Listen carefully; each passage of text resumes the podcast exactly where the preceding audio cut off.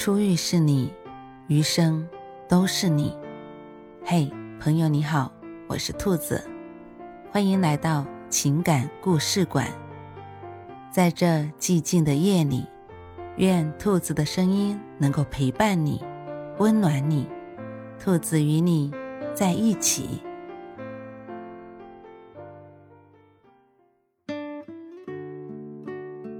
给他痴痴的爱。认识他之前，他是美食界炙手可热的四郎；认识他之后，他成了叶芷君的私人大厨。认识他之前，他是画里治愈、画外很丧的插画师；认识他之后，他阳光自信且创意满满。没有该结婚的年龄，只有该结婚的感情。作为一个九零后文艺宅女。长沙妹子叶芷君靠画漫画为生，她的漫画也是她的生活，充斥着一个人的小美好。一个人的早餐，精致到摆放的角度与光线都要搭配；一个人的下午茶，盘子上的图案也要自己来画。还有那些藏在街头巷尾的小吃店，尝过、拍下再画出来。漫画清新治愈。赢得了不少粉丝的追捧，只是以此为生，他却不得不忧心明天的早餐在哪里。众人劝他考虑结婚的事情，他不置可否，但心里却跟明镜似的。不出意外的话，这辈子应该是一个人过。可是意外还是出现了。朋友把在北京工作的大厨介绍给了叶志军。大厨是个治愈系创意料理师。朋友觉得，当漫画家遇上美食家，应该会让彼此的事业更上一层楼。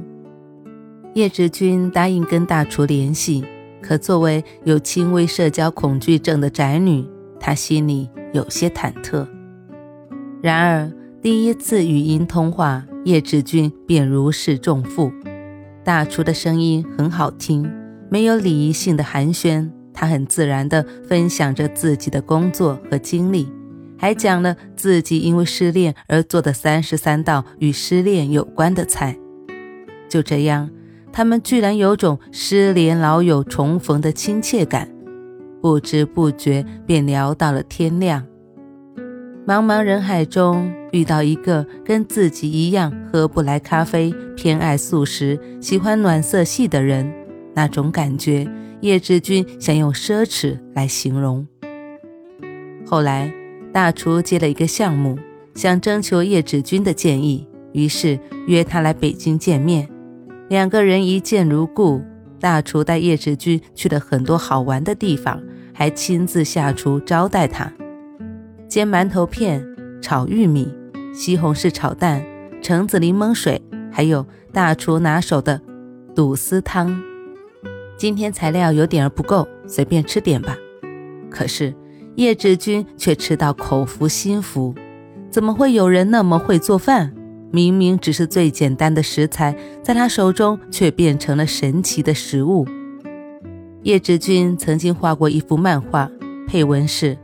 好希望碰到一个喜欢的人，能够给他做便当。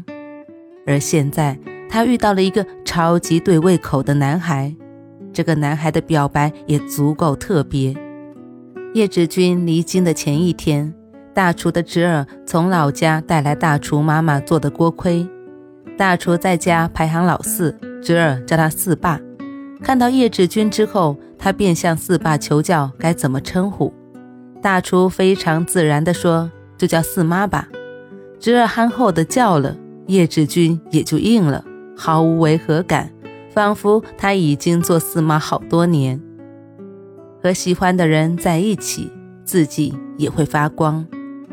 分开一周之后，相思成灾，大厨去长沙找叶志军，见了他爸妈，然后他带他去见了自己远在咸阳的家人。回京的路上，叶志军对大厨说：“从来没有遇到过一个人对我这么好。”大厨笑着说：“因为我爱你呀，这些都是我愿意为你做的。”瞬间，叶志军的眼泪流了下来。他在恋爱日记中这样写道：“恋爱真是件神奇的事。曾经无感的情歌，和大厨在一起时却觉得分外动听；曾经一个人时暗淡的我，如今和喜欢的人在一起，好像也会发光了。”相识两个月后，两人因为一起听了郝云的《去大理》，便订了几天后去大理的机票。爱一个人。就跟他去旅行，那绝对是一场三观的短兵相接。正是这场旅行，让他们坚定了今生必须一起走的念头。叶志军喜欢摄影，大厨就带着他走走停停。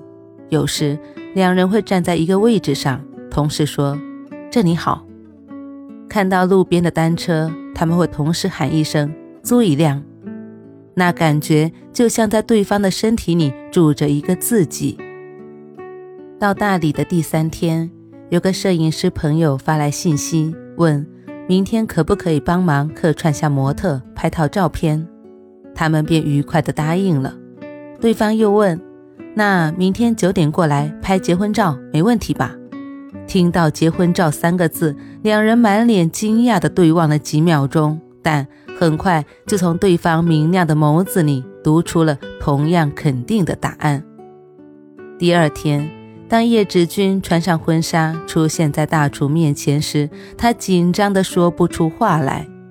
在摄影师准备按下快门时，大厨忍不住亲吻了叶芷君，用只有彼此才能听见的声音对他说：“咱们结婚吧。”叶芷君想都没想，回答道。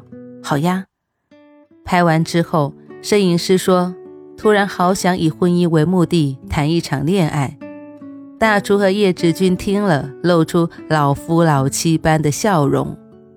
就这样，两人不仅拍了婚纱照，还定下了婚期。婚礼也是他们一手设计的，大厨出文案，叶志军负责画画，两人配合得天衣无缝。人生最美好的事情，莫过于我做菜，你爱吃。好好学习，天天向上，学霸学渣，我们结婚啦！唯美的婚纱照被叶志军后期画上插画，再配上大厨声情并茂的文字，瞬间刷爆了朋友圈。我能想到最浪漫的事，就是天天给你做饭。婚后。叶志军和大厨回到大理，在苍山脚下租了一间房子开民宿，因为他们都喜欢那个渔夫的故事。岛上年轻的渔夫天天躺在沙滩上晒太阳、吹海风、捕鱼。有人问他为什么不好好工作挣大钱，他回答：“你努力挣钱，不就是为了以后过上我现在的生活吗？”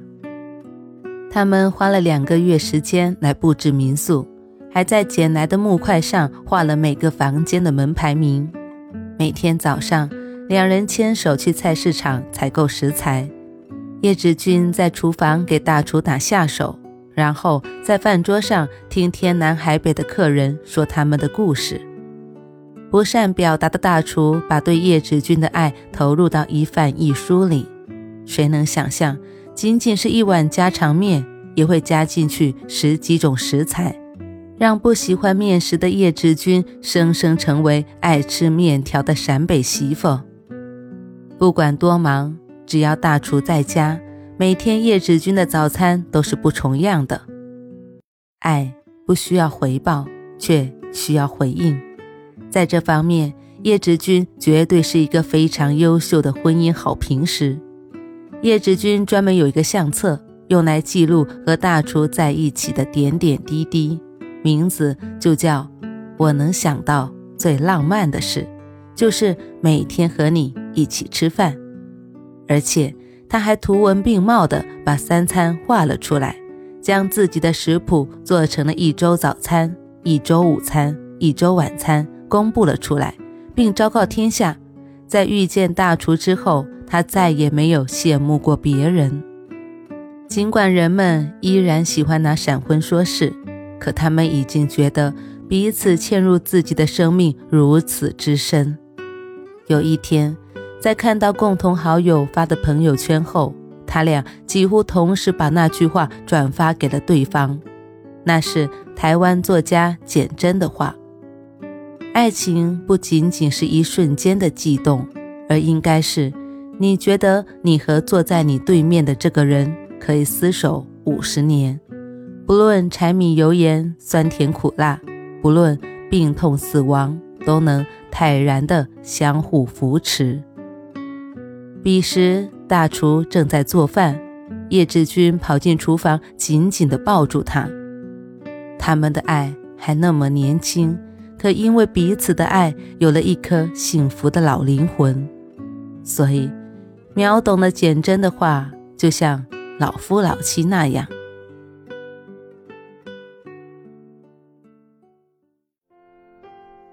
晚安，正在听故事的你。